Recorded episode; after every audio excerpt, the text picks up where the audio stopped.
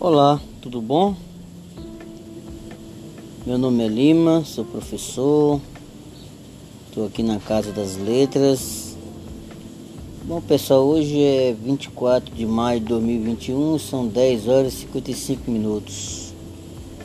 Estamos iniciando o nosso trabalho aqui no nosso canal, aqui da Casa das Letras, né? E dando continuidade aí à nossa apresentação desse tema que é muito importante para os nossos leitores, que é conhecer a poesia pioiense do século XX, né? Organizada aqui pelo nosso querido a, escritor Assis Brasil. Bom pessoal, eu já estou dando continuidade, eu já li só para vocês terem ideia, eu fiz uma leitura que já é, iniciei com nós Taumaturgo Vaz, Félix Pacheco, Jonas da Silva, Antônio Chaves e Jonas Batista, né? Esses dois primeiros ainda vou fazer uma gravação porque não entrou ainda aí no nosso canal aqui do podcast do professor Lima, que é o Taumaturgo Vaz e o Félix Pacheco, ok? Aí agora vamos dar continuidade para um dos poetas, escritores mais conhecidos aqui no Piauí e no Brasil, né? Porque ele teve uma importância muito grande, né? Então, quem é da Costa e Silva? Considerado o príncipe dos poetas pioienses e um dos maiores nomes da poesia brasileira, nasceu Antônio Francisco da Costa e Silva em Amarante no dia 23 de novembro de 1885, na Rua das Flores, numa indicação premonitória de que o poeta seria um amante da natureza. Filho de maranhense e piauiense, os primeiros estudos foram feitos na terra natal, onde aos 16 anos de idade publicava os primeiros versos numa revista do Grêmio Literário Amarantino. Os preparatórios serão concluídos em Teresina no Liceu Piauiense enquanto já preparava o primeiro livro, Sangue. Este será publicado em 1908 no Recife, onde estava estudando direito. Entrando para o Ministério da Fazenda por concurso público, da Costa e Silva percorrerá várias capitanias do país, tendo interrompido o curso do primeiro livro de poemas para o segundo, Zodíaco, o poeta esteve em viagem por São Luís, Manaus, Rio de Janeiro, Porto Alegre, Belo Horizonte, mas a sua poesia já é reconhecida nacionalmente, estabelecendo-se finalmente no Rio. É nesta cidade que da Costa e Silva encerrará sua obra após depressão nervosa profunda. Após as adições de Vé Arém, 1917, da Costa e Silva admirava o místico poeta belga, que também entrara em crise, e mais Pandora, de 1919, Verônica, 1927, e uma antologia de 1934, o poeta silencia. Um ano antes, médicos do sanatório Botafogo o desenganaram, né? Desenganara. Ainda passará algum tempo em Fortaleza com a família e ao voltarem ao Rio em 1942 a tristeza do poeta se acentuava em silêncio, como disse seu filho Alberto. Mas a obra do poeta está pronta para a posteridade e a admiração das pessoas sensíveis, como o país sofre de isquemia cultural crônica da Costa e Silva ainda não teve o reconhecimento que merece, mas felizmente sua obra poética tem sido reeditada como é o volume de suas poesias completas, já em terceira edição de 1985. Vivendo na fase pré-modernista, com pelo menos três escolas literárias marcantes no final do século XIX e começo do século XX, o romantismo, o parnasianismo e o simbolismo, era natural que da Costa Silva fosse influenciado é, por nomes é, de quilate da, de Verlaine, Baudelaire, Nobre, Cesário Verde, Antero de Quintal, Cruz de Souza, embora muitos críticos o situem mais como parnasianismo do que como simbolista. Por exemplo, alguns estudiosos de sua poesia flagram também da Costa Silva, interessando a sua musa na linguagem do modernismo. Sonetos decassílabos alexandrinos clássicos, cestilhas endecassílabos mostram todo o domínio técnico do poeta, como muito bem disse Oswaldino Marques, que após os seus compromissos escolares da Costa Silva se desvencilhou de todos eles à medida em que ia impostando sua voz lírica segundo registro de originalidade a toda prova. Mas foi o crítico Fausto Cunha quem o situou na confluência da nova escola. A importância da Costa Silva é flagrante toda vez que talvez seja ele o poeta angular das três correntes, porque assimilou o modernismo em sua última fase.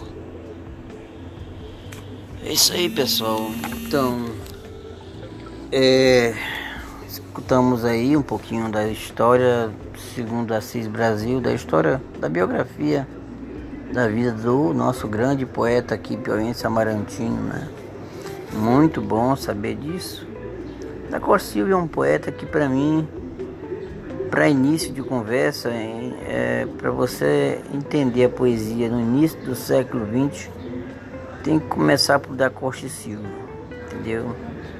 Ele é um poeta muito bem representativo dentro da literatura piauiense porque ele tem algo que diferencia dos demais principalmente no seu é, ofício de escrever poesia com uma certa é, mística, com uma, uma coisa assim que nos oferece uma certa singularidade, que eu acho que é importantíssimo para alguns poetas, né? Eu vou agora ler um poema dele para que a gente possa conhecer a sua poesia. O poema é Sob Outros Céus, de 1919, está no livro Pandora. Vamos lá? Eu sou tal qual o Parnaíba. Existe dentro em meu ser uma tristeza inata, igual talvez a que no rio assiste ao refletir as árvores na mata. O seu destino é em retratar consiste. Porém o rio, tudo que retrata, de alegre que era, vai tornando triste. No fluo de espelho móvel de ouro e prata. Parece até que o rio tem saudade, como eu que também sou desta maneira, saudoso e triste em plena mocidade Dai-se em mim o fenômeno sombrio da refração das árvores, da beira na superfície trêmula do rio, da Costa Silva. Olha pessoal, esse poema sob outros céus, o título já é convidativo para a gente pensar sobre certas coisas que ele estava vivendo durante esse tempo que ele acometeu essa enfermidade, né? Sob outros céus, sob outra perspectiva, né? de ele poder enxergar a sua dor, o seu sofrimento.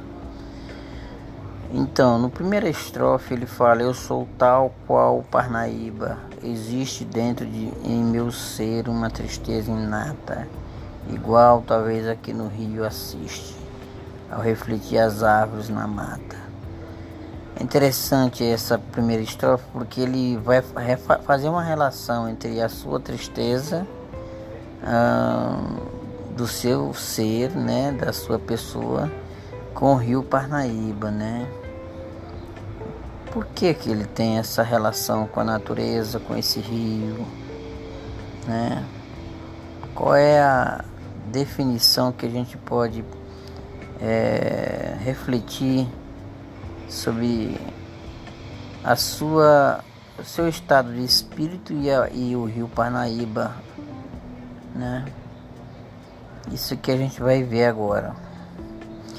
No segundo estrofe, o seu destino em retratar,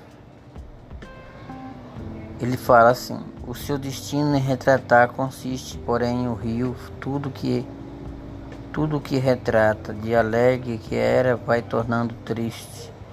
No furo espelho móvel de ouro e prata. Acho que o Rio tem essa questão de mostrar um pouco da nossa é, do nosso tempo, né, do decorrer da continuidade que a gente vai vendo as transformações no, no dia a dia é, durante toda nossa, durante todo o tempo que a gente vai passando a nossa existência, né? Acho que o Rio também tem disso, né? O Rio, para quem vê, ele não, para quem vê o rio em si, concreto, ele não diz nada, mas o rio, para quem tem um, uma sensibilidade, uma, um poder de ver ele como um, uma metáfora da vida humana, ele também representa uh, as passagens da vida, né? Ele vai descendo ali com aquelas águas diante das suas margens também, você pode sentar um pouco e perceber que o rio ele tem uma representação profunda também do eu lírico de, da Costa Silva quando ele remete à sua própria enfermidade, à sua própria tristeza de ver é, que o rio também é como se fosse um espelho para ele se ver dentro dele mesmo, né? Aí na terceira estrofe ele fala: Parece até que o rio tem saudade, como eu, que também sou desta maneira, saudoso e triste em plena mocidade. Pois é, o, o rio é interessante, né? É, nesse, nesse poema do, da Costa e Silva, Sob Outros Céus, é, é, o rio ele percorre os versos dele com imagens é, de lembranças quando ele fala que o, é, rio tem saudades, saudades, saudades, saudade. É, que também esse rio, por ter saudade, também tem uma relação saudosista e triste, né? Pela sua enfermidade em plena mocidade, né? É, porque tá, as águas dos rios, é, se você perceber, se você se aprofundar, você vê também que o rio tem um lado místico, oculto, né? Eu acho que ele, ele faz assim uma ponte aqui com o simbolismo também. Ele fica muito subjetivo, ele não abre o jogo, né? As ideias não, não dão sentido assim mais objetivo do que ele realmente está passando e sentindo, mas ao meu ver, essa tristeza dele tem muito a ver com aquilo que ele realmente sente, o tempo, né? O tempo dele parece que já é pouco para que ele possa pensar em uma cura. É, aí no final ele fala: dá-se em mim um fenômeno sombrio da refração das árvores da beira na superfície trêmula do rio. Pois é, é, é um mal-estar, né? Eu acho que ele já tinha já um processo de transtorno, depressão profunda no seu eu, na sua consciência, mas também ele tem, ele tem consciência disso. Mas é interessante que ele coloca de uma maneira muito bem flagrante quando ele diz assim: dá-se em mim o fenômeno sombrio. Né? Que, que, que, so, que fenômeno sombrio é esse, né? Que ele representa muito bem na, na, na, sua consciência de poder mostrar que ele, ele está submetido a uma força que parece que ele não consegue sobressair, não consegue realmente se libertar dessa dor profunda, né? Dessa, desse sentimento, né? Eu acho que é por aí que ele começa a mostrar que é, essa relação que eu falei no início de entre o ser, o sujeito que ele é e a relação com a natureza, né?